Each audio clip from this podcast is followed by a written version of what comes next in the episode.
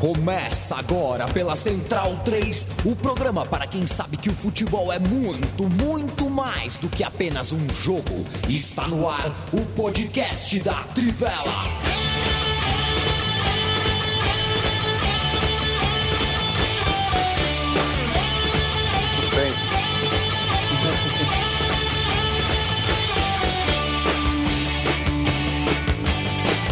O podcast da Trivela está no ar. Hoje é dia 10 de setembro de 2020. Quando a gente abre a live aqui, é que o pessoal tá cada um na sua casa e vocês não ouvem a abertura, mas eu ouço. Eu espero que quem está nos ouvindo ouça também. Se não, vai ouvir no produto final. Fiquem tranquilos. É, vocês não estão me vendo, inclusive, né? Na live aqui, eu tô só com a foto. É, porque cansei. Não vou mais ser visto nessa vida. É, mentira, aqui no estúdio da Central 3. Vim pro estúdio da Central 3 essa semana, porque a internet em casa estava uma porcaria e eu tava com medo de perder coisas. É, e o estúdio da Central 3 está tomado por um cheiro incompreensível. Incompreensível. Não sei nem dizer para vocês o que, que é. No entanto, tá tudo limpo, porque, enfim, é um abraço pro pessoal da limpeza aqui. Tá tudo limpo, tá tudo um brinco. Mas tem alguma coisa, tem algo, alguma coisa ou alguém é, podre na tubulação desta galeria. Eu preciso fazer uma reclamação pública e estou usando o podcast da Trivela para isso. Um abraço para Marilene Matsunaga, é, que está me que está me, me, me ensinando a fazer alongamento antes de entrar no ar. Então faço algumas alguns exercícios aqui para entrar levinho, levinho. Então vocês queiram fazer o favor de não me estressar na próxima hora, tá? Porque eu faço um alongamento, faço um exercício vocal, leio a pauta com muito carinho. É, não é para vocês já saírem falando por cima de mim, querendo colocar polêmica, gritaria. Esses dias vi 10 minutos de um programa numa TV aí, senhores. É, assim, cinco pessoas ou seis, é, sempre tinham pelo menos três falando ao mesmo tempo, ou quatro. E a gente sabe, quando a gente faz aqui, a gente não tá ao vivo, né? Ao vivo também é ruim, mas por vídeo, cada um na sua casa, não dá para todo mundo falar ao mesmo tempo, porque aí fica um parando, o outro para, e o outro fala, o outro fala por cima. É, a gente tem que. A gente já tá um tempinho nessa pandemia, né? Já são alguns meses. A gente já aprendeu a fazer um programa. É, não fica do mesmo jeito, né? O ao vivo é sempre o ao vivo nessa vida. É, falei, falei, falei, estou enrolando aqui na esperança de que apareça a janelinha de Ubiratã Leal e de Bruno Bronsante. Pelo jeito, temos duas baixas. O Biratã Leal tá numa outra, deu, foi dar um rolê. E o Bruno Bonsante, o dia, né, 24 horas é muito pouco, né, Bonsante, para a carga da Trivela. O Bruno Bonsante tá Uh, mergulhado no guia do campeonato inglês. O campeonato inglês é uma das pautas de hoje, a gente vai falar sobre isso, vai começar o inglês. Em outros tempos, quando a gente não estava em pandemia, nesse inferno pandêmico, a gente fazia aqui no estúdio um programa guia, né? O guia, o guia em podcast, chamamos Mário Marra mais de uma vez aqui. Mário Marra entende e gosta um tanto de cerveja e de futebol inglês. E de cerveja na Inglaterra, de preferência no Cavern Club. Um abraço, um beijo para Mário Marra e todo o time uh, da ESPN, que eu tô ficando de saco cheio dessa coisa de usar camisa de futebol, hein, no ar, hein? Não é só porque tá cada um em casa que fica todo televisão é televisão ainda, pô. Não precisa pôr um terno e gravata, mas, pô... Tudo quer ver um programa sério, quero ver opiniões. Tá pessoal tudo com roupa de do Borussia Dortmund, Slavia Praga. Que que é isso, gente? Eu vou com camisa séria. É, é, é, uma corneta que eu precisava fazer no ar também. É, vocês estão achando que vocês não vão falar, né? Já são quatro minutos de programa, só eu falei. Tô, tô virado hoje, tô virado no giraia. É, ia falar com o Biratan Leal que a portuguesa foi é, prejudicada pelo 15 de Piracicaba. A gente ia fazer um programa só sobre isso hoje. É, arbitragem é um negócio complicado. O Vitor Birner, saiba você que certa vez na Várzea, depois de um jogo de campeonato pelo Autônomos Futebol Clube, que o juiz apitou bem pra burro, o juiz foi muito bem, terminou o jogo, eu fui falar pro juiz, falei, professor, deixa eu te falar, nunca, nunca joguei um jogo com uma arbitragem tão boa, parabéns pro senhor. Muito bem, olha, tô impressionado. Ele falou obrigado tal, aí saí andando ele me chamou. Aí eu virei, ele tava chorando. Você não sabe como é bom ouvir essas coisas. Começou a chorar. a gente não sabe o que tá no coração do cara. Às vezes era tudo que ele precisava ouvir. É, enfim. É, qual foi a última pessoa que você elogiou, Vitor Bini? Se não, elogie alguém. Elogie alguém hoje. Boa noite. Boa noite, Leandro. Percebi que você está hoje. Boa noite a todos, né? Ao Stein, ao Lobo. É... Temos um importante desfalque hoje né, que é o Bruno Bonsante, o outro não posso chamar de desfalque porque ele vem metade dos programas só, então aquele jogador que quase nunca joga não é desfalque, né? Então não dá para dizer que o Bira, que se estivesse com a gente também, certamente agregaria muito. Eu acabei de elogiar um amigo, que eu falava há algum tempo, o Matheus, exatamente antes de abrir aqui a nossa live, estava né, conversando sobre algumas questões de trabalho e falei que faz, que faz falta, estou com saudade, como estou com saudade de muita gente, e noto realmente você, Leandro, hoje está inspirado, porque você abriu criticando a higienização da galeria, fez uma crítica ao programa de televisão, passou por uma crítica ao vestuário da, de seus colegas que você gosta de trabalho, né? E terminou com compensando tudo com essa história que eu não conhecia e que é muito bonita, porque na várzea, muitas vezes não apita, digamos assim, nem numa situação confortável, nem na melhor das intenções. Não todos, né? Mas a gente já viu cada coisa ali, jogos com 10 minutos a menos, 25 minutos a mais, né? As fotos desaparecem, tudo isso já vi na várzea. Chorar eu nunca tinha visto, e fiquei feliz ao ouvir essa história, Leandro. Muito bom, muito bom. Foi um jogo, inclusive, que a zaga tirou duas bolas de bicicleta debaixo do gol, no mesmo jogo. Impressionante. Ô, Leandro Stein, é, o meu abraço, o Conde de São José dos Campos. Diz uma coisa, você que é mais antenado do que eu, eu, ampassant na televisão, andei zapeando, hein? Zapiei muita coisa nessa semana, tentei usar a TV para tirar um pouco da dopamina das redes sociais, é a melhor coisa que a gente faz. É, e até por isso acabei vendo muita gente de camisa de time é, na televisão. É, mas olha, são Francisco, você viu esse negócio da cidade de São Francisco amanhecendo laranja? Ou não viu? Eu vi eu vi isso, eu tenho um amigo em São Francisco, o abraço Yuri, é jornalista é essa, também. Né? A gente até falou assim como é que estava o clima lá, meio de fim de mundo, mas assim, a situação para ele, pelo menos, não, não alterou muito a rotina, mas foi um negócio bem bizarro, assim, né? Não, não cheguei a, a, ler muita explicação sobre a situação, mas foi realmente uma imagem apocalíptica, né? Coisa estranha, cara, eu não entendi nada. Também não fui, não me aprofundei, porque é bom às vezes você não entender nada e deixar por isso mesmo, né? Não quis, Óbvio. Né, não quis me aprofundar. Falei, pô, São Francisco tá laranja, eu vou perguntar pro Stein. Se o Stein souber, ótimo. Se ele não souber, continuo sem saber. Não é... me aprofundei. O que eu me aprofundei um pouco mais foi a Arena Pantanal cheia de fumaça durante o jogo do Cuiabá, né, por causa das queimadas no Pantanal. Mas tem gente dizendo que o Pantanal não está pegando fogo, né? Gente do é. governo, a gente vai falar o quê? Que se o Stein não sabe, ninguém, a não ser que tenha formação técnica capaz de definir isso. Pois é, e veja só, né, que é, é fake news esse negócio de onde a fumaça há fogo? Claro. É fake news, porque assim, dá pra ter fumaça e não ter fogo. Imagina né? se cada boato for verdade. É. Tá, mas é literalmente, como diz o Felipe Lobo, né? Literalmente. Dá pra ter fumaça e não ter fogo, pelo menos eu, claro, eu, eu claro. imagino.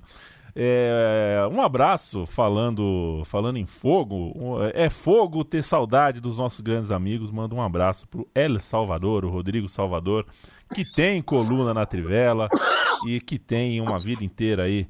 É, enfim, eu espero encontrá-lo em breve. A gente vai acabar se encontrando um dia, é, quando acabar esse período da nossa vida.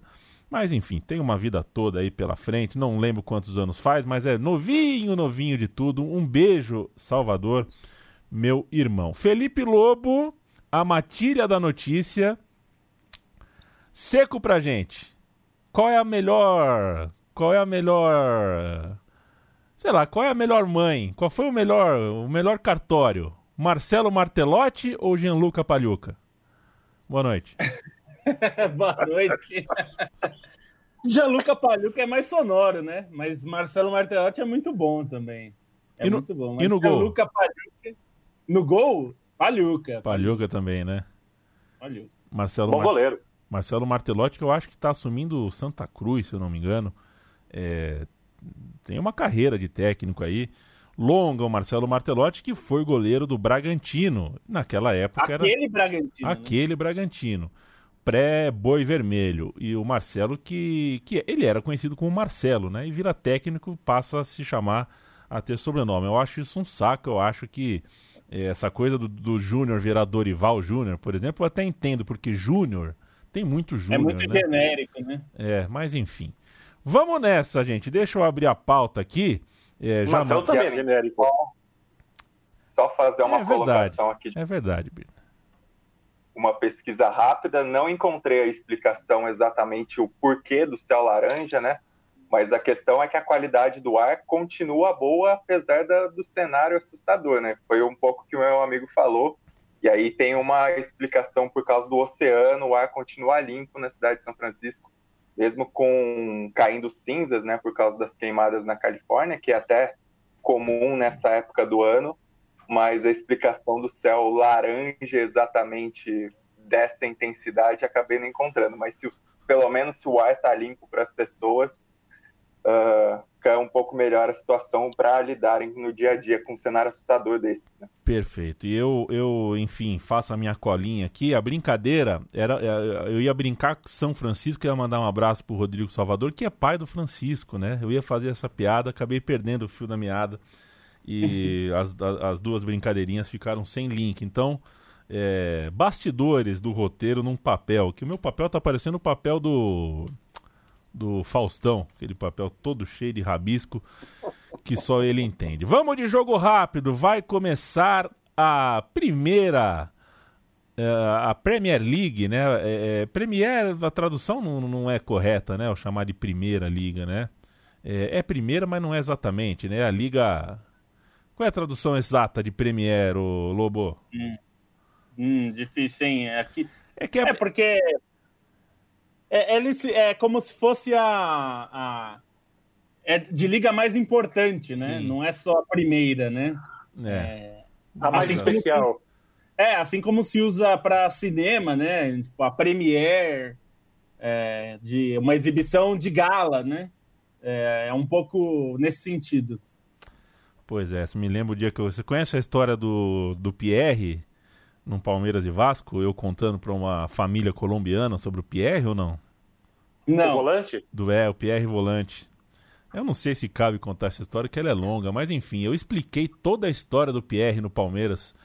Que o Pierre tinha um filho gêmeo, que ele teve filho, aí a filha ficou doente e tudo mais, ele teve um problema com o filho, um problema bem grave. Então eu expliquei toda a passagem que ele acabou perdendo, né, uma filha e tal e um colombiano me, me ouvindo, tal, prestando toda atenção na história.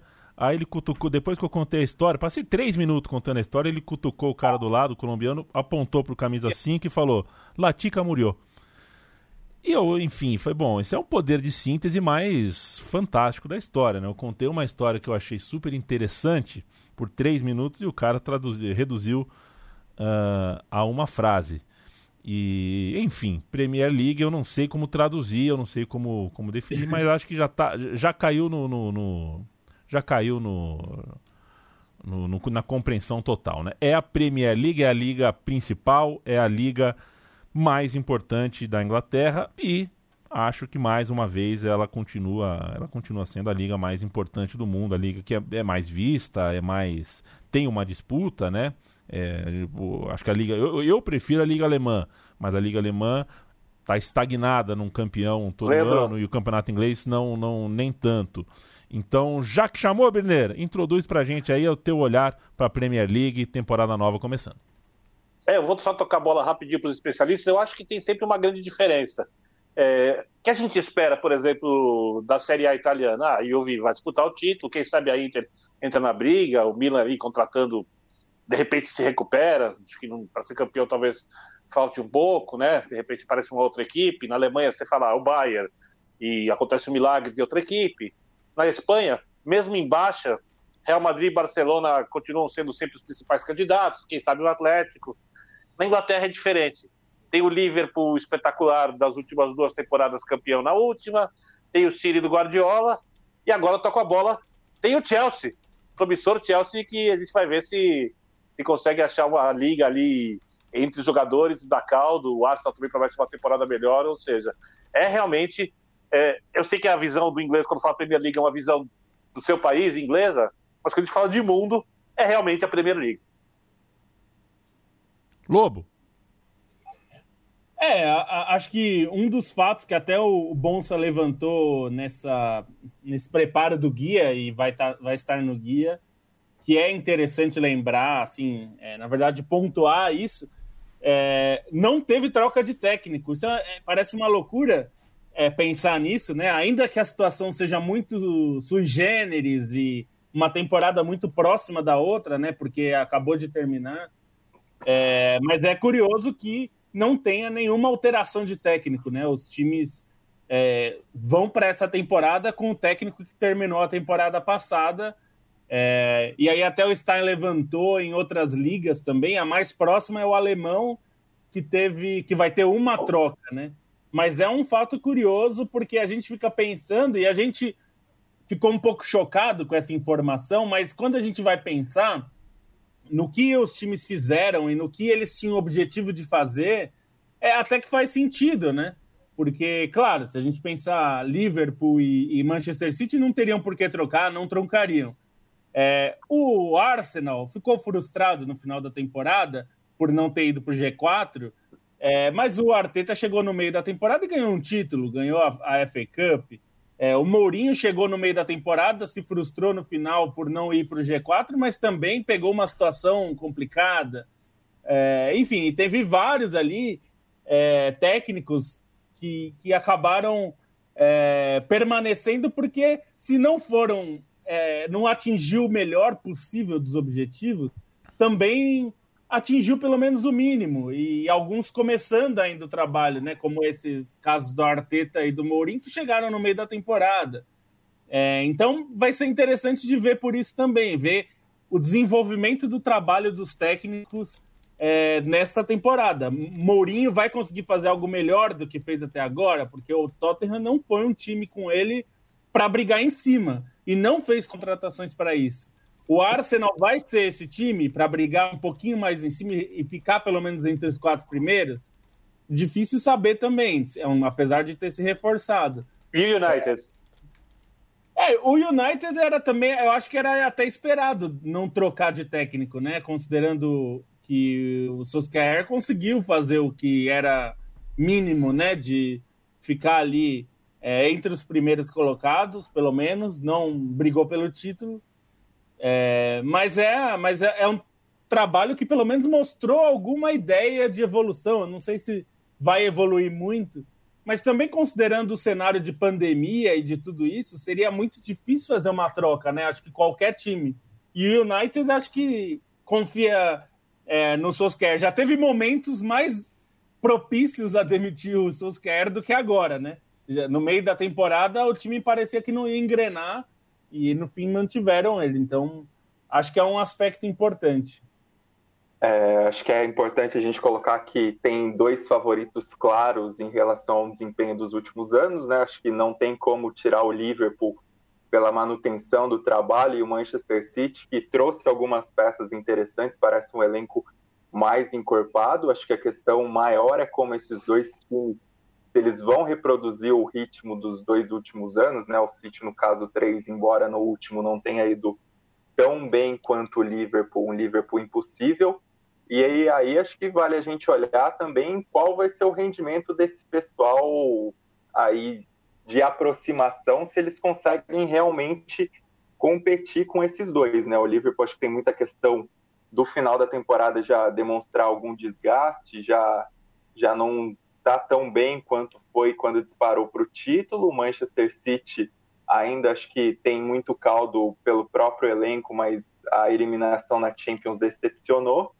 E acho que a questão do Chelsea, né, que vai ser o time, para mim, o time a se observar aí por todas as contratações, por ter feito um mercado espetacular num, numa realidade em que não se gasta tanto e até pelos embargos anteriores, o Chelsea conseguiu fazer esses negócios, negócios até mais baratos do que seria por causa da pandemia. Acho que o Chelsea tem uma questão crucial entre ser um elenco realmente jovem, em que alguns jogadores vão ter que se adaptar à Premier League, então tem essa dúvida do quanto vai poder render agora, mas vai ter uma pressão natural sobre o Lampard que não tem mais desculpa, que é um time muito inexperiente, é um time que depende muito de jogadores da base, então acho que é um time legal a se observar. Outro que eu colocaria é o Everton, mas o Everton não é o primeiro, assim, esse acho que é o mercado mais impactante do Everton em muito tempo de contratações, né? Rames, uh, o, o Alain, o Djukuré, então acho que tem um time bem melhor aí para realmente disputar a vaga pelas Copas Europeias, mas é o Everton que muitas vezes fez essas contratações interessantes e não vingou, né? Acho que tem o Carlo Ancelotti, que é um baita de um treinador, um treinador experiente, um treinador de alto nível, então acho que tem muito essa questão. E aí é legal a gente observar também na Premier League que para mim foi um ponto alto da última temporada. São esses times que não são considerados necessariamente os top six, né? Os times que realmente brigam pelas vagas na Champions, mas fizeram uma temporada muito legal e vem de trabalhos é, consistentes, né? E aí a gente coloca o Leicester com o Brandon Rodgers, que caiu de nível na temporada, mas ainda tem um elenco bacana, tem várias opções. Tem o Overhampton, que o Nuno Espírito Santo faz um trabalho fantástico e ainda trouxe algumas promessas portuguesas, então pode ser que alguns jogadores novos surjam nisso. E o Sheffield United, que rendeu muito bem na temporada passada, né? Tem um trabalho consistente e tem algumas alternativas táticas bem legais. E acho que um, uma história a ser contada aí é a volta do Leeds, não só pelos 16 anos longe da Premier League, mas por Marcelo Bielsa, que entre amores e ódios é um técnico histórico e não se pode negar isso pela falta de títulos. O que o Leeds jogou na segunda divisão e a maneira como ganhou consistência na última temporada mesmo, é, tornando um time até melhor defensivamente, acho que isso torna bem mais preparado para jogar Premier League do que seria se conquistasse o acesso na primeira temporada do Bielsa. Fez algumas contratações interessantes principalmente o Rodrigo Moreno, eu acho que é um atacante que pode render muito bem na Premier League, não acho que o preço dele foi alto, considerando a situação do Valência. E ainda que o, a questão seja a queda, assim, garantir a permanência do Leeds, acho que o Leeds vai ser um time para a gente parar e ver os jogos. E já começa na primeira rodada que a gente vai ter um Liverpool e Leeds em Enfield. Né? Sem rede social, viu, Stein? É, porque quando o Leeds ganhar, vão encher o saco do, do, do, que o Bielsa é bom, que o Bielsa é bala, que o Bielsa... E quando perder, nossa senhora, ah, o Bielsa aí, olha lá, viu? Não era um gênio? Por que que tá perdendo? Perdeu o jogo tal. Assista. Ele é muito bom e é pecho. É São só, duas coisas indiscutíveis. É só assistir, é só assistir futebol, né? Só assistir futebol, às vezes ganha, às vezes não ganha mais do que a gente já viu no futebol, né? A gente já viu tanto time jogar tão bem. A gente daqui a pouco vai falar de um jogo falando em outra pessoa que não pode perder nunca, né? É, que é o Diniz, né? Vai entender o que aconteceu ontem no Murumbi, que jogo esquisito. Mas antes de falar de futebol brasileiro, é, já passamos aqui pela Premier League. É, é, não acho que a gente vai ter um aproveitamento tão grande quanto foi o do Liverpool na última temporada e agradecerei se assim for, porque é, pretendo que esse campeonato. Né, é claro que é legal ver o Liverpool jogar o que jogou, mas eu prefiro ter dois, três times brigando pelo título. Já passou o. Já matou aí a saudade do torcedor do Liverpool. Quero um campeonato equilibrado e acho que tem como. Realmente consigo ver é, em algum momento aí alguém chegando a Manchester, perto de Manchester City e Liverpool e fazendo desse campeonato um campeonato de mais do que duas cores, que é, acho que é um consenso, né? São os dois times que, que largam com maiores possibilidades. Só lembrando que a gente vem de três temporadas com pontuações épicas, né? É, a de 100 sim. pontos do City, a de 97 do Liverpool e 98 do City, e a última de 99 do Liverpool, né? Se não, se não tiver equivocado na última, né? Quer dizer, é, vai ser uma quebra do que vem acontecendo nas últimas temporadas se não tiver pelo menos uma equipe, uma pontuação dessas.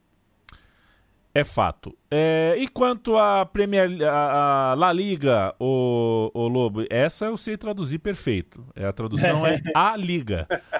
a Liga. um abraço pro Virgílio. Inclusive, ah. é, inclusive as pessoas têm que parar de falar a La Liga, né?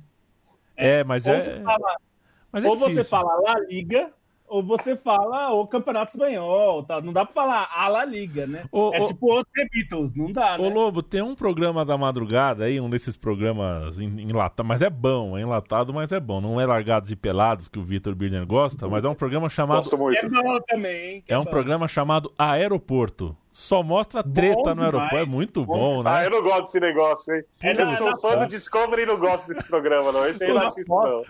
Mas é bom também. Tem o Aeroporto Madrid, que é bem aeroporto bom. Aeroporto Madrid. O, o Aeroporto São Paulo, que, né, enfim, é, é, basicamente é a polícia tendo que lidar com, com irregularidades, crimes, né? No voo, tráfico, tudo mais. Pessoas que entram com cocaína amarrada na canela. Enfim, um monte de coisa possível.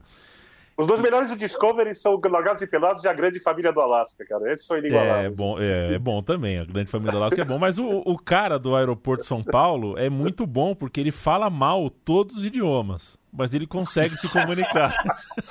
é isso que importa, no final das contas tá valendo. É muito bom, ele interroga as pessoas e fala, meu, o cara tá interrogando num, sei lá, pode... eu falo melhor, às vezes. Eu acho que o meu inglês, que é horroroso, eu consigo falar melhor. Mas e La Liga, Lobo? É, acho que tá todo mundo olhando pro Messi, né? Vamos ver como é que vai ser aí essa, esse ambiente, esse astral pro Messi. Ah, sem dúvida. Vai ser, vai ser interessante de ver. Hoje eu falei com o Daniel Alonso Duarte, que é representante da rede global de, de da, do Campeonato Espanhol, da marca La Liga e tudo. É, e, enfim, eu estava conversando com ele para o material para Trivela e é, uma das coisas que eu perguntei para ele foi isso, sobre o que a perda do Messi acarretaria para o campeonato, enfim, para o marketing do campeonato e tudo isso, né? E ele falou que é um seria é, claro que tem algum impacto, é um jogador grande, mas que a liga se prepara para sempre renovar. E ele deu exemplo do Cristiano Ronaldo, que saiu e, enfim, a liga continua. O Real Madrid foi campeão agora, né? E, e, uma das coisas que eu acho que, e que eu também falei com ele, que eu acho que é uma coisa muito recorrente de se falar, e é um pouco senso comum de falar, é algo que às vezes a gente precisa questionar um pouco quando é muito repetido por tanto tempo, quer dizer que o campeonato é o campeonato só de Real Madrid e Barcelona. É, se a gente falar de título, é, possivelmente sim. Tirando um ou outro ano do Atlético de Madrid, que briga pelo título, os outros realmente ficam disputados entre esses dois times. Mas assim como o alemão, não dá para falar que é um campeonato horroroso porque o Bayern ganha sempre.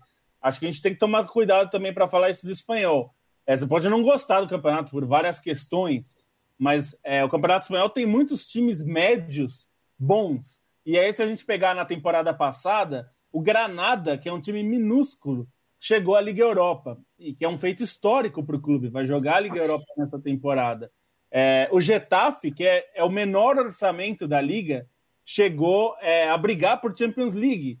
Né? Ficou ali durante um bom tempo antes da, da parada por causa da pandemia, estava brigando mais forte, acabou caindo. É, tem o Villarreal, que é o time de uma cidade minúscula também, e que também conseguiu retornar, desde que retornou à primeira divisão, tem feito boas temporadas. É, então, assim, tem coisas para se ver é, no campeonato e que são bem interessantes. Né? Tem que ver o que, que o Valência vai conseguir fazer numa é, uma temporada que a gente não sabe bem o que esperar do Valência. Aí, claro, tem a história do Barcelona, do, de como o Messi vai jogar essa temporada, que pode ser a última dele, é, com o Ronald Koeman, que é um técnico novo, um técnico que jogou com Cruyff e tem essa, essa, esse fetiche, eu acho, do Barcelona de croifismo e que as pessoas nem sabem direito definir o que, que é. Porque o Ronald Koeman, embora tenha jogado com Cruyff, não tem nada de croifista no trabalho dele. Nada. O trabalho dele de técnico tem bons trabalhos, trabalhos mais ou menos, e trabalhos ruins, como o do Everton. Ele é Mas é capitão ele... do time do Cruyff. Ele é capitão do time, fez o gol do título. Fez o gol do título, né? É, o, é o herói do Wembley. Mas ele, o trabalho dele como técnico tem pouquíssimo do que era, ou pelo menos do que é fetichizado como o croifismo. Então vai ser interessante de ver, porque é uma figura histórica do Barcelona, mas que é, tem que lidar com uma questão ali complicada. Onde ele vai encaixar o Coutinho? Dembélé vai ficar onde? É, o Messi vai jogar como? O Soares, se vai sair, quem que vai jogar no seu lugar? Vai ser o Griezmann? Onde ele vai colocar o Ansu Fati, que está jogando uma bolaça na seleção da Espanha, está pedindo passagem? É um time que ninguém sabe. E outra coisa é o Real Madrid saber onde, onde o Real Madrid vai chegar, porque foi suficiente para ganhar a La Liga na última temporada, porque o Barcelona foi um caos, mas em termos europeus, o time não foi competitivo bastante para lidar, por exemplo, com o Manchester City, que caiu diante do Lyon, é, mostrando vários problemas.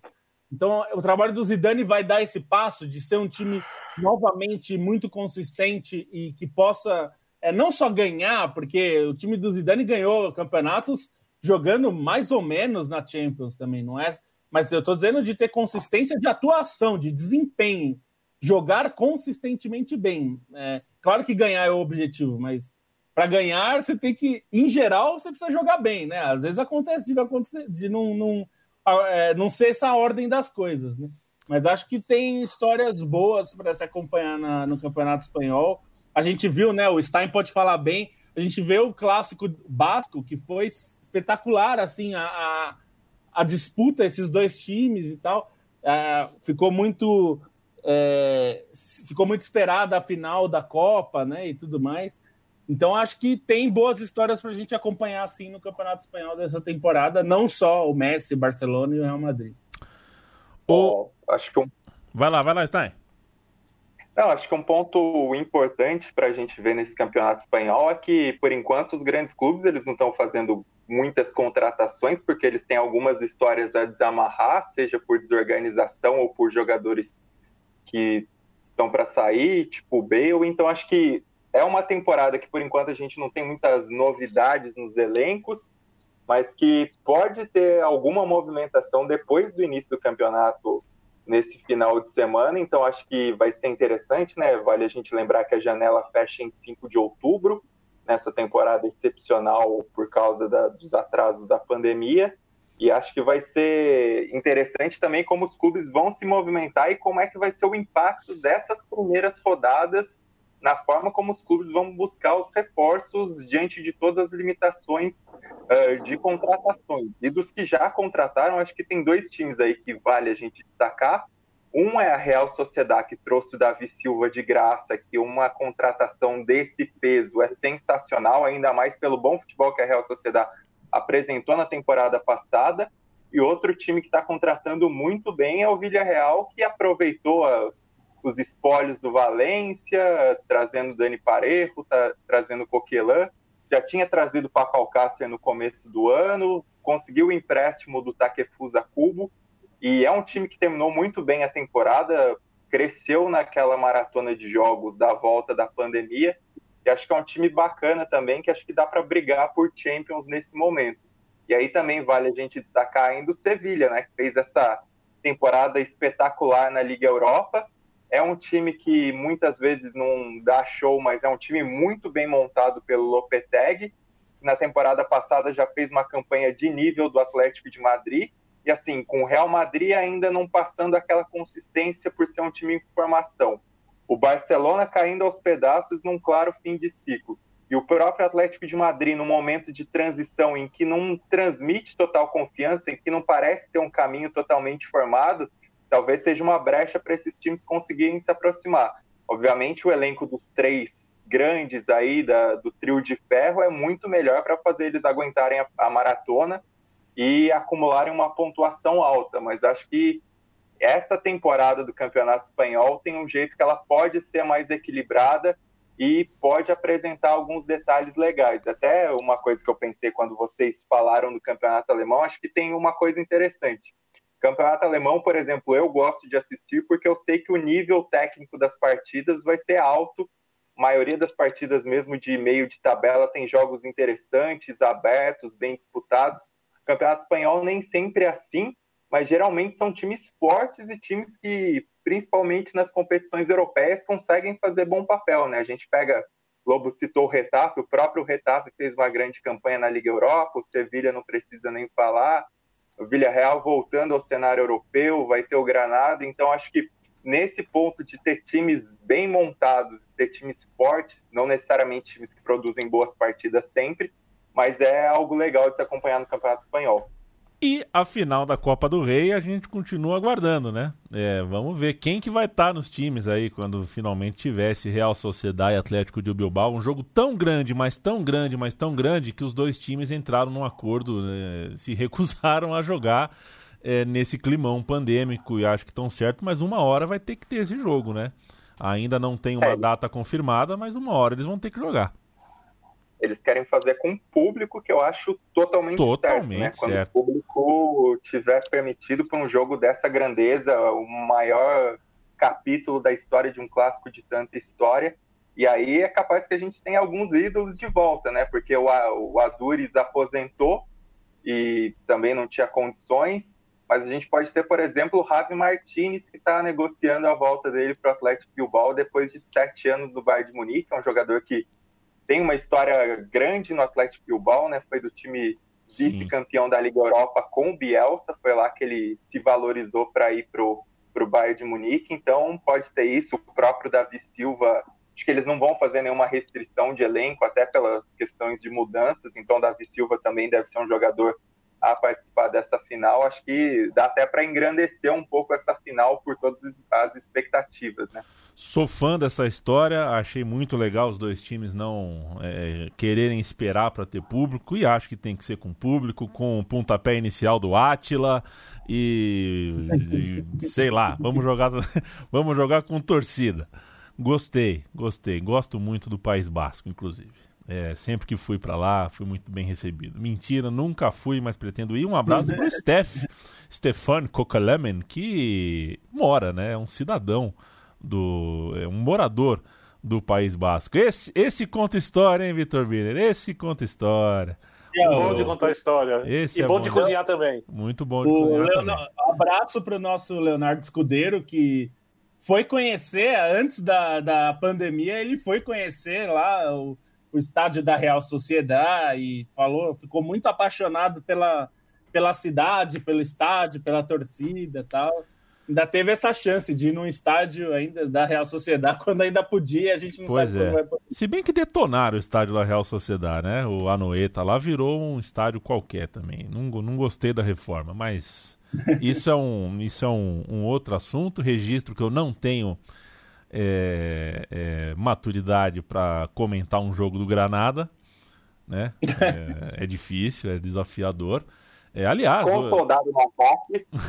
pois é, com, com soldado, no ataque. ataque. Soldado, solta uma bomba pelo Granada. Pois é. Aliás, hoje os meus amigos, amigos de, de, de WhatsApp, né? Eu acabei compartilhando com eles uma outra história. É, é, eu posso descer um pouco o nível, Lobo? É um, eu não tenho. Eu, eu não, saber. Eu não tenho a menor maturidade. Tem uma dupla de, tem uma dupla de ten, tenistas romenas. Ah, eu vi. É, elas ganharam uma vez o campeonato juvenil em Roland Garros uma dupla de tenistas romenas. E sempre que eu lembro eu dou muita risada, mas enfim, devo falar, Lobo? Não, você que sabe, pode falar. Não, deixa pra lá, né? Deixa pra lá. É, até o Vitor Birner é romeno. O Birner não é um nome romenaço, né? Mas tem uma, viu, Birner? Uma das tenistas é uma dupla. Uma das tem ten... Avramesco na família, serve para você? Serve, mas uma das tenistas, o sobrenome dela é Rosca. É, e, e, o sobrenome da outra, enfim, complementa. É um absurdo. É um absurdo. É um absurdo que elas tenham sido campeãs ainda, uma dupla juvenil. Não sei que fim levou nem a Rosca, nem a Ducu.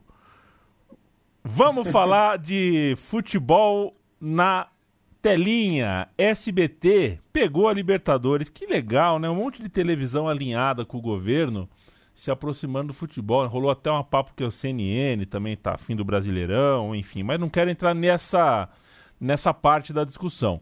Quero ouvir dos senhores um pouquinho sobre o que representa isso, né? De 20 a 22, a maior competição do, da América do Sul é, fica com o SBT, entra, tá uma confusão danada o ano inteiro, já mais de ano essa coisa de direito de TV para cá e para lá, mas no caso, né, tem o Sport TV na parada. O que significa tudo isso, gente? Bom, só para passar rapidinho, o que, que se... muita gente perguntando, mas não vai passar em outro lugar? Não, SBT fica com, a, com o pacote que era da Globo, da Globo TV aberta. É, então ele vai passar, nesse momento, ela, é, muita gente também pergunta, ah, vai passar jogo na hora da novela ou na hora do Jornal Nacional? não porque os horários já estão definidos. Nesse momento, o SBT não tem como mexer nisso. Para as oitavas de final, pode ser, pode ser, não é que vai acontecer, pode ser que haja uma negociação de horário. Nesse momento, na fase de grupos, não vai ter. O SBT fica com o pacote de esse pacote que era da Globo. É, o Fox Sports e é, o grupo Disney fica com o pacote principal de TV aberta, aliás, de TV fechada. É, o Facebook continua também com um pacote é, para transmitir um jogo por semana, às quintas-feiras. É, e tem um outro pacote que está em aberto, que é o pacote de TV fechada, que era do Sport TV. Esse pacote está sem dono até agora, porque a Globo comprou o pacote esses é, que incluía TV fechada. Então era do Sport TV e da Globo. É, o SBT ficou só com a parte de TV aberta. A parte de TV fechada está em negociação. É, pode ir para o grupo Disney, que está negociando, pode ir para outro lugar, ainda não se sabe para onde vai, mas ainda está em aberto. Então tem jogos nesse momento que podem não ser transmitidos porque estão nesse pacote. É, a gente vai ver como vai se desenrolar. E o contrato vai até 2022.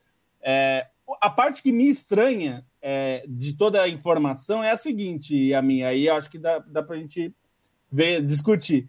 É, a Globo pagava 60 milhões por ano de dólares é, pelo, pela Libertadores, nesse contrato até 2022. É, ela rompeu o contrato porque a Comebol não quis renegociar e fez uma contraproposta para baixar para 45 milhões de dólares. Essa proposta foi rechaçada pela Comebol. A Comebol não quis aceitar. É, o SBT fica com uma. Não se sabe o valor exato que pagou. É, o Flávio Rico, que é do R7, disse que é, foi algo como 200 milhões de reais por ano, é, o que daria coisa de 37, 38 milhões de dólares. Eu acho um valor muito alto, é, considerando a situação do SBT. Não sei de onde vem esse dinheiro, é, não sei como vai ser o pacote, mas enfim, é, o SBT deve saber o que está fazendo. Pode ser que esse valor seja menor, porque um dos atrativos para a Comebol é que os seus patrocinadores poderão patrocinar a competição nessa na, na, na, no SBT. Que não poderia acontecer na Globo, porque a Globo tem os patrocinadores deles fechados. Então, esse seria um atrativo para a Comebol. Eu não sei se a Comebol tem a exata noção do que significa trocar a Globo por SBT. É, e eu não estou nem falando de qualidade, que é uma discussão que pode ser feita também. Estou falando de alcance mesmo. O alcance é diferente por mais que a SBT tenha bastante audiência por causa da Libertadores, o alcance vai ser diferente. Então, a questão para mim é, é, é, entender o que, que, o que, que o SBT quer fazer. Porque as iniciativas mais recentes da SBT com futebol é, foram aventuras rápidas. E, enfim, a gente não, é, não tem um histórico do SBT para dizer, bom, agora eles querem realmente investir em futebol é, não dava essa pinta e, e, quando transmitiu o Campeonato Carioca, é, naquela, naquele embrólio que a Globo também rompeu o contrato, o SBT deixou claro que só transmitiu porque deram, deram os direitos de graça para eles, para eles negociarem. Então, não sei. Vamos ver o que, que, vai acontecer, mas vai ser uma mudança significativa para o que a gente está acostumado. O, o Birner, é, é o 4, tá? Canal 4, o SBT, tá? Não sei se você Sim. tá. É, é só pôr no 4. Sim. É, é, olha, Leandro, é, primeiro, a gente tem, tem vários pontos. Para o mercado de jornalismo, o ideal é que tivesse futebol em tudo quanto é lugar, jornalismo esportivo, e outras modalidades também. Né? Então, abre um pouco. Me estranha, é, e é isso para mim é a grande incógnita, é a Libertadores ter se tornado um negócio ruim para a Globo. Se desse dinheiro, não abriria a mão. Então, a Libertadores que mobiliza os principais times do país, as torcidas, as maiores torcidas, quase sempre, e ainda tem como atração rivalidades internacionais, não dava o retorno necessário para a Globo. É, o SBT vai ter esse retorno? É uma questão comercial da televisão, a gente precisa esperar um pouco para entender em que bases, quem vai patrocinar, né, se vai ter muito patrocínio, por exemplo, federal ou não. A qualidade, como o Felipe falou, também a gente tem que esperar um pouco. É porque é normal que uma TV que transmite futebol há tanto tempo como a Globo tenha uma expertise para fazer jogo muito, digamos assim, bem apurado, né? A, equipe foi a Globo foi se aprimorando por muitas, muitos anos para conseguir chegar no nível que chegou. Agora, o SBT também pode contratar profissionais da Globo para fazer isso. Eu não sei como é que vai ser os bastidores. Eu estou curioso para ver essa novidade. Se ela vai ser boa ou não, eu acho que a gente tem que esperar para saber. Não dá para tomar nenhuma espécie de. Não dá para ter uma opinião formada agora sobre algo que não dá para ainda saber é muito ainda. subjetivo. Não dá. Não dá. Se eu, se eu tentar se eu disser que vai ser jeito X ou Y, não é, é um mero, é um mero chute. Um abraço a todos os participantes da Trifon Ivanov, uma competição que está. Uh, não acaba, né? Uma competição que fica guardada aí na memória, no coração de todos. É, sempre tinha uma boa alma que levava uma faixa, né? E o começo do campeonato era disputado com uma faixa. Não dá. É, vamos ver o que vem pela frente. Não dá para saber ainda. É, é assim o futebol, né? O futebol começa 0 a 0 e você só vai saber o que vai acontecer com o desenrolar da partida. Seja ela na Globo, seja ela no SBT, seja ela na Rede TV, que em 2000 é, surgiu, aí, em 99 e 2000, com o nome A Rede de TV que mais cresce no Brasil. Se você tem um telespectador e passa a ter dois, você já é a rede de TV que mais cresce no Brasil, pelo menos em estatística de porcentagem. O Leandro Stein, Diga. O Santos venceu o Atlético Mineiro. Eu não gosto, é, geralmente eu não gosto dos trabalhos, é, do jeito que o Cuca monta os seus times. Eu não, eu, o Atlético Mineiro, vencedor, era um jeito de jogar que eu, enfim, tenho minhas críticas. O Palmeiras, ele foi vencedor também, tenho minhas críticas. Tudo que veio antes, um Cruzeiro que ele fez muito bom, tinha minhas críticas, que aquele foi o melhor uh, de, de, de, bola, de ver jogo, aquele foi o melhor que eu gostei. O que eu mais gostei foi o Cruzeiro, que tomou, perdeu para o Once Caldas em casa, foi um desastre, mas era um time que eu, enfim, gostava. Estamos falando de gostar, não de ganhar e de perder. É, eu tô gostando do Santos do Cuca, apesar dos maus resultados, alguns com detalhes de centímetros que o VAR conseguiu detectar aqui e ali.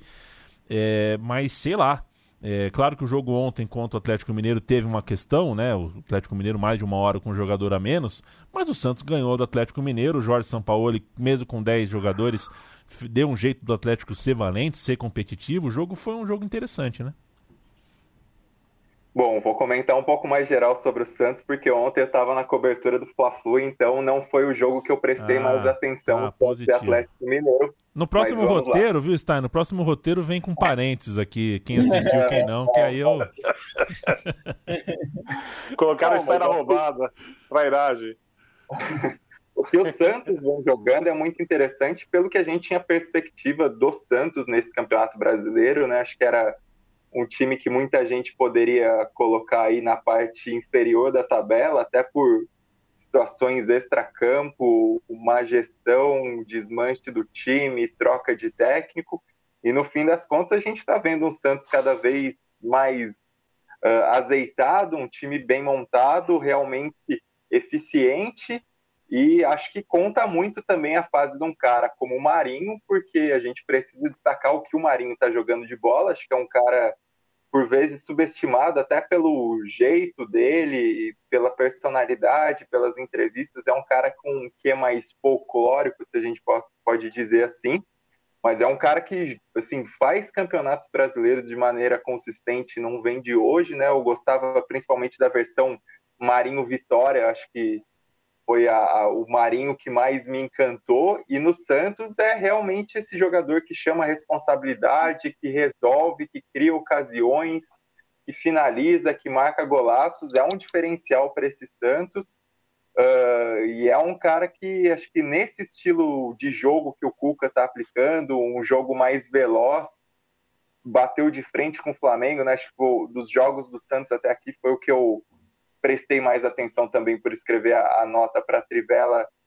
Foi um time que jogou de igual com, com o Flamengo, fez essa partida muito boa, muito veloz, deu pressão no Flamengo justamente e não, não teve um resultado positivo justamente por essa interferência do VAR. Então, acho que é um time eficiente, agressivo, muitas vezes, e que tem esse jogador que é um diferencial, e acho que também vale a gente destacar o goleiro João Paulo, que foi um baita de um achado do Santos, né? Assim, o que o garoto vem jogando, o Santos tinha alguns goleiros aí para posição, para disputar posição, nenhum que passava confiança, e assim, o moleque entrou e está agradando, já caiu nas graças da torcida do Santos, porque faz partidas realmente muito consistentes, né?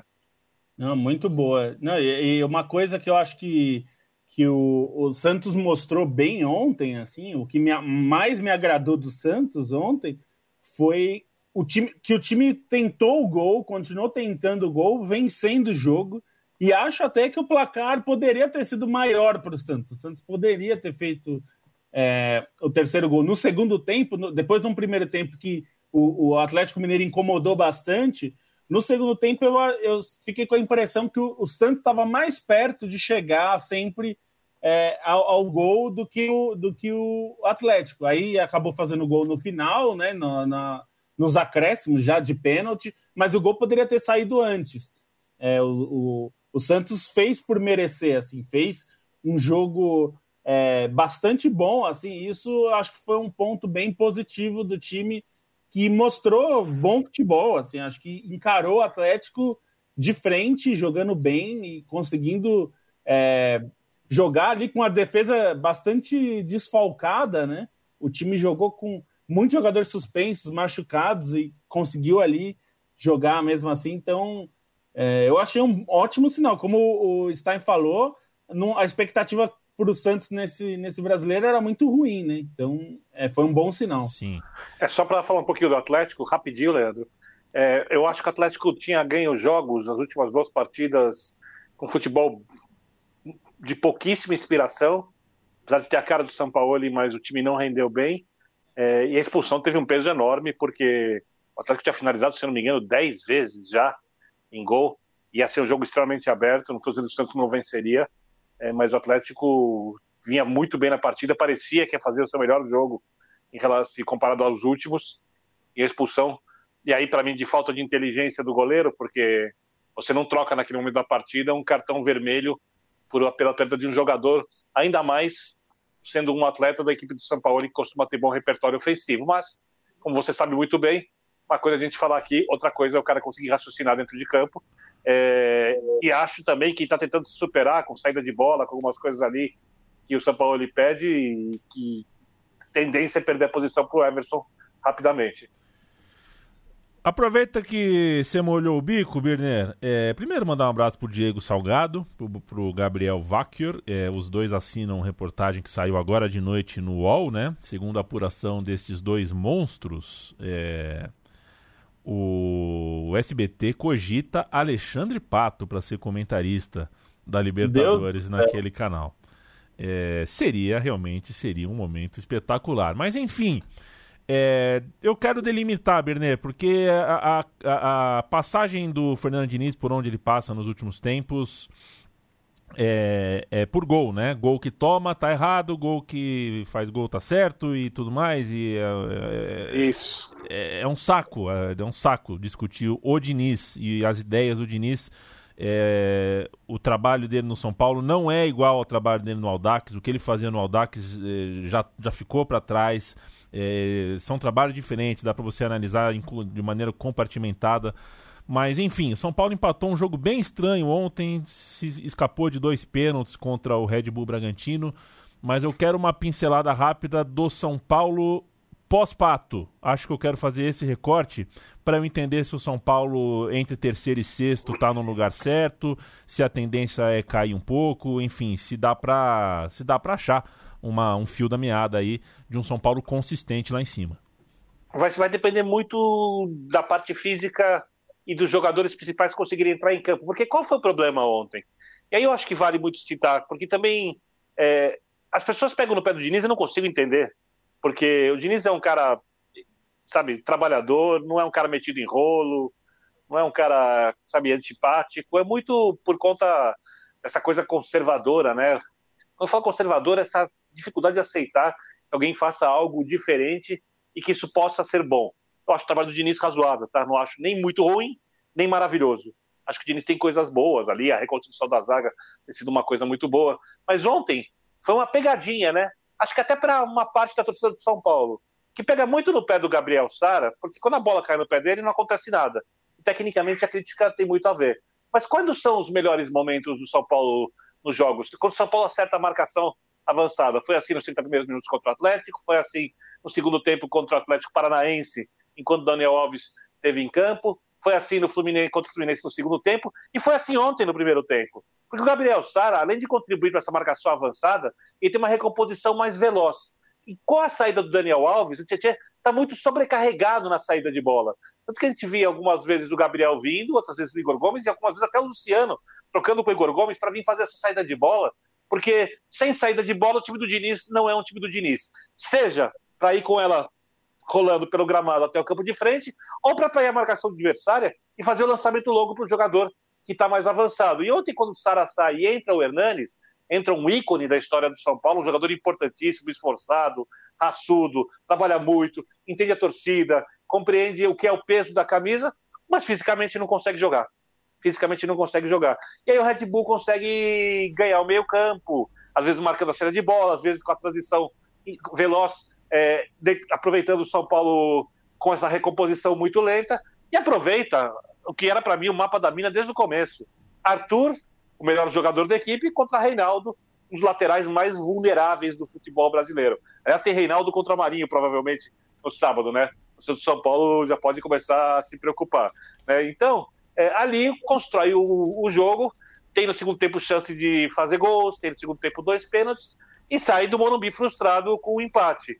O que o Diniz tem que fazer é bem complicado, porque os jogadores mais rodados vão sair da equipe, os dois saíram, o Pablo e o Daniel por contusão. Contra o River, que é um jogo de extremo peso, é, não tem o Luciano que está suspenso por conta da briga do Grenal, é, tem três jogos para pagar de suspensão, ou seja, seus três pilares de equipe do meio para frente não vão atuar. Vai ter uma equipe extremamente jovem, um jogo de muita pressão. Não tem um lateral para substituir o Reinaldo. O Lisieiro já não era esse jogador e foi operado. O Júnior Tavares é maluco, até agora não provou ser esse jogador. Ele pode, de repente, mudar a zaga que está funcionando muito bem, empurrar o Léo para a esquerda, colocar o Bruno Alves do lado do Diego. Não sei o que vai fazer. Ou seja, o Diniz tem um elenco limitado, Leandro. Se os jogadores jovens crescerem ao longo da temporada e os mais velhos puderem jogar a maior parte dos jogos, eu acho que o terceiro, quarto, quinto lugar estão de bom tamanho. Mas não dá para dizer que esse time, por exemplo, não vai sucumbir ao longo do Campeonato Brasileiro. Perfeito. E convém lembrar que é, é, é, não existe garoto pronto, né? O Ronaldo, com 17 anos no Cruzeiro, tinha deficiências. É, o Romário, com 17 anos no Vasco, tinha deficiências. É, eu sei que o Brenner não tem 17, já tem um pouco mais do que isso, alguns jogadores ele, mas ainda. Mas tem deficiências. Mas evidentemente tem deficiências e é preciso. Táticas. E é, é preciso que. É, é, é aí é, é, aquela, é aquele dilema, né? Se não. Se não. Se não tiver tempo, e o São Paulo muitas vezes parece que não tem esse tempo, não consegue ter esse tempo porque está com uma corda no pescoço, é, vai acabar tirando de, algumas, de alguns jogadores ali é, algo menor do que o máximo que pode ter deles. É preciso tempo. Você citou só alguns: tem o Sara, tem o Igor Gomes, tem o Toró, Isso. tem o Igor Vinícius. É um time lotado de jogadores jovens. Pois é. Uh, Para a gente arrematar o Brasileirão, Lobo, quero ouvir um pouquinho de você sobre Mano Menezes no Bahia. É, o Paulo Júnior escreveu um artigo legal no portal Goal sobre isso, né? Para ele, o Mano Menezes uh, uh, uh, o aceite do Mano Menezes ao Bahia indica que o, que o mundo do futebol, né, que, o, que a comunidade, as pessoas do futebol já estão encarando o Bahia realmente de um jeito diferente, né, que uma, uma gestão de médio e longo prazo um pouquinho mais transparente, com umas finanças um pouquinho mais tranquilas, o boca a boca ao redor dentro de futebol os jogadores já falam que recebem em dia, que as coisas já não funcionam como funcionavam um tempo atrás. Acho que o Bahia está sendo bem administrado. A, a parte, a parte, a, a, as questões, enfim, é, é, simbólicas, né? As, as questões sociais que o clube compra, não estou falando disso, estou falando de pagar salário, de ter estrutura, ter um CT, como o Bahia inaugurou um CT muito legal, estou falando da, da parte do, do jogo mesmo, o trabalho. O Bahia montou uma estrutura e acho que É, um dos sinais de que o futebol está reconhecendo isso, as pessoas do futebol estão reconhecendo isso, é o aceite do Mano Menezes, que é um cara que, enfim, está acostumado a salários muito, muito grandes e equipes que vão brigar para ser primeiro ou segundo colocado de um campeonato. É, é, é, é um. Eu acho que o Paulo tem muita razão, assim. E acho que o principal aspecto, principalmente para o futebol brasileiro, é receber em dia. É, ainda mais porque o Mano acertou um salário alto, principalmente para o padrão do Bahia, mas acho que para qualquer time seria alto. E, e acho que é, essa consistência do Bahia é importante para é, que os jogadores queiram ir para lá e para os técnicos quererem ir para lá. O Filipão foi cotado também. Acho que se estava entre Filipão e Mano, acho que a escolha é boa. Acho que o Mano é um técnico hoje melhor que o Filipão. Mas e, e acho que é um, é um sinal, sim, que o Bahia está sendo considerado mais confiável, é, assumindo um papel ali, principalmente numa região que os times, é, até por várias questões financeiras, né, de direitos de TV e não, mas de receitas em geral mesmo, ficam atrás, principalmente dos times é, de São Paulo e Rio e também Minas e Rio Grande do Sul. É, Acho que também tem um aspecto que o time do Bahia é um bom time, tem bons jogadores, pode fazer um papel bom. E para o Bahia, não precisa ser campeão para ser um bom trabalho, né? Eu acho que o Mano também sabe disso. Ele sabe que ficar é, ali entre os seis primeiros é um excelente trabalho no Bahia, é, considerando todos as, os concorrentes. Então, acho que é um desafio que ele é, é considerou acessível. É, vamos ver como vai ser, porque em termos de trabalho, o que a gente viu do Mano último, nos últimos trabalhos dele não foi muito animador. É, não sei se ele vai conseguir fazer o Bahia ser competitivo. Acho que o Roger, a gente falou na, nas semanas anteriores, o Roger não fazia um bom trabalho, não vinha. É, o time não vinha mostrando o futebol que, é, que se esperava. E vamos ver se o Mano consegue fazer isso, mas acho que é um sinal, sim, que se considera hoje, como já se considerou em algum momento o esporte, que era um time bastante consistente de Série A, e se perdeu isso. Hoje o esporte não é mais esse time, ao contrário, é um time instável, problemas financeiros, do Bahia parece que não. Vamos ver se o Mano consegue fazer alguma coisa pelo Bahia.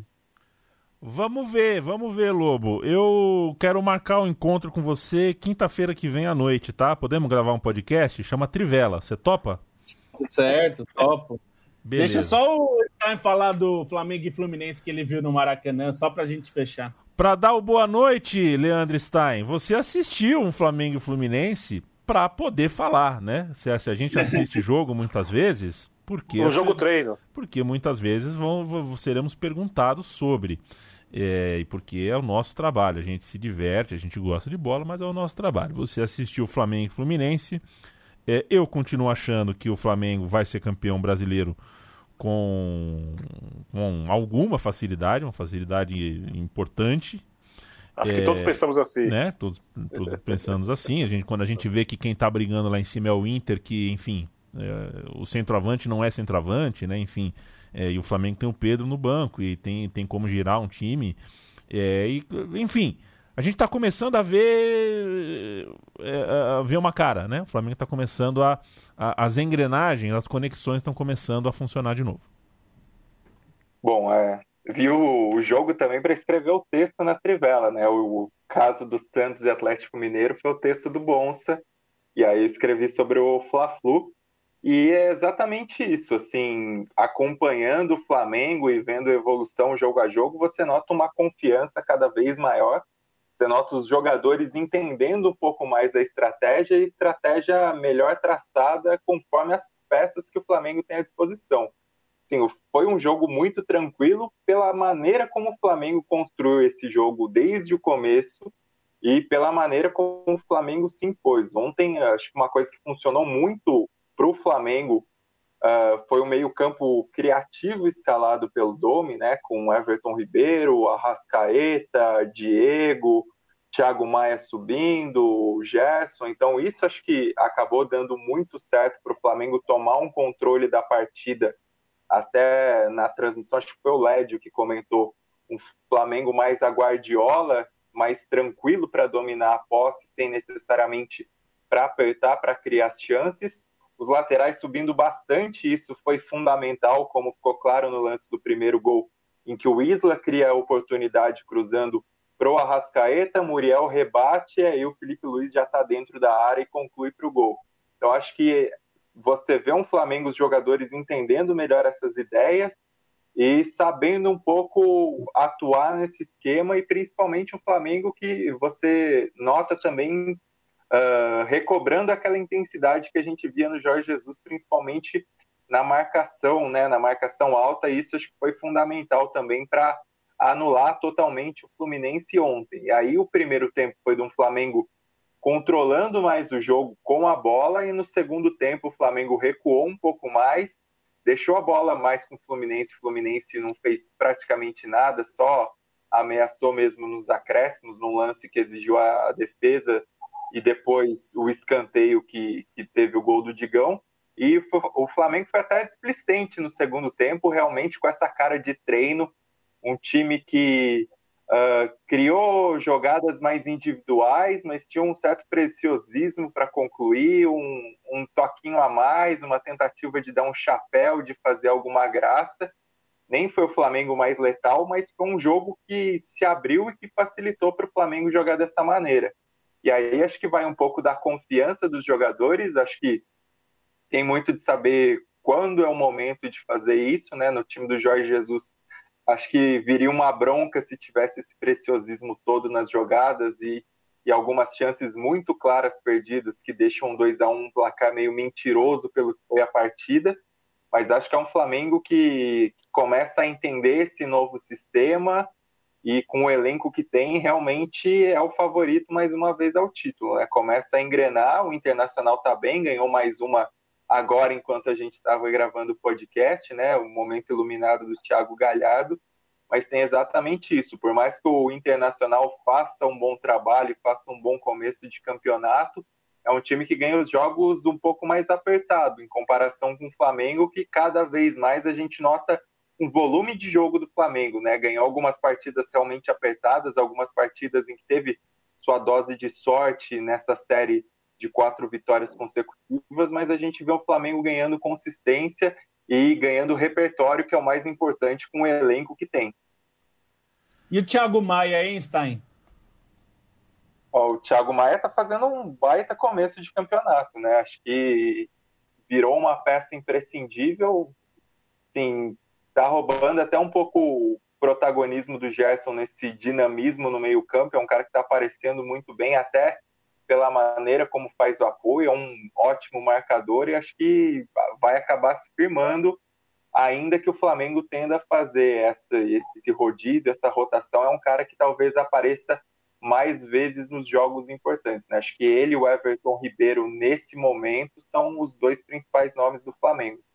Você imagina, Stein, esse time fazendo tudo que ele tem mostrado nessas últimas duas partidas, com mais velocidade, né? podendo rodar o elenco e manter o nível, coisa que os outros times não podem, com o Gabigol recuperando a forma e o Bruno Henrique reencontrando seu melhor futebol.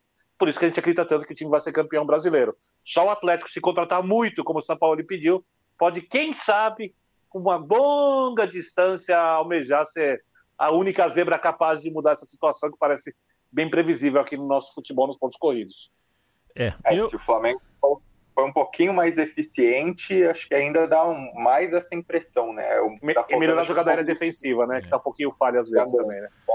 Eu diria ainda que é... eu tô dizendo, mas não fiz um estudo de ano a ano. Tem alguns anos que a gente não sabe dizer. Tem o Santos do Pelé, tudo mais. Só que é, eu tô para dizer que é, nunca na história do futebol brasileiro o melhor time esteve tão distante do segundo e do terceiro e do quarto e dos outros melhores times do país. Eu acho que a diferença hoje é de elenco, de grupo e de memória competitiva, a maneira como joga, como jogou ano passado, como já começou a jogar de novo esse ano, como jogou é, no começo, né, antes da pandemia. É, acho que é um absurdo. Como terminou o ano e como reforçou o time. É muito reforço bom. Vocês estão falando do Thiago Maia, né? Um deles só. É impressionante. É, eu é... nunca vi nada parecido, Leandro. Eu vi times melhores que o do Flamengo, mas, por exemplo, quando o Flamengo do Zico jogava, tinha cinco times competitivos Exato. fora ele. São Paulo Trans Santana, tinha Palmeiras, Parmalat, sempre tinha outro time muito competitivo. Quando o Palmeiras era muito forte, por exemplo, sempre tinha ali um Corinthians, outro time competitivo, Corinthians vice-versa é com o Palmeiras. E sempre foi. Com essa vantagem, eu nunca vi.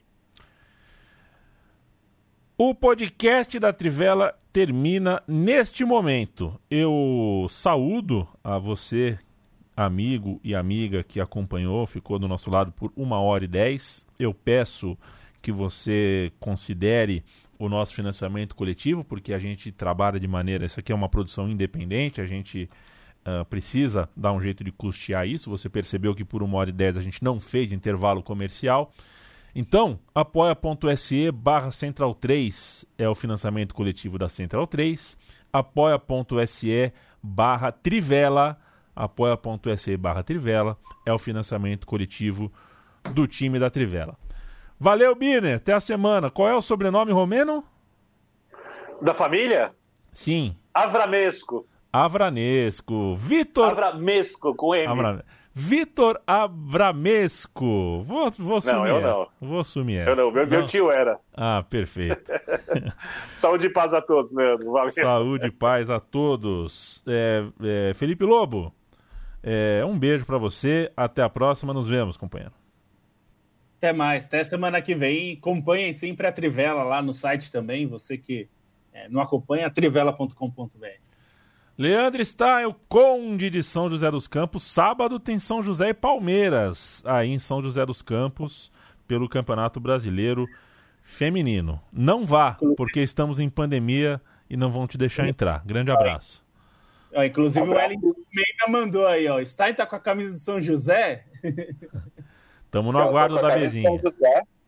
E só para fazer a queixa, o Yamin reclamou de camisa de time na transmissão das coisas, justamente quando eu tô com a camisa do São José, né? Isso aí. Eu tô com a camisa é, é porque ele não tem uma igual a sua. Não, é, é, vamos separar as coisas, né? Aqui é uma live, né? Televisão, eu acho que a televisão ainda tem uns ritos, entendeu?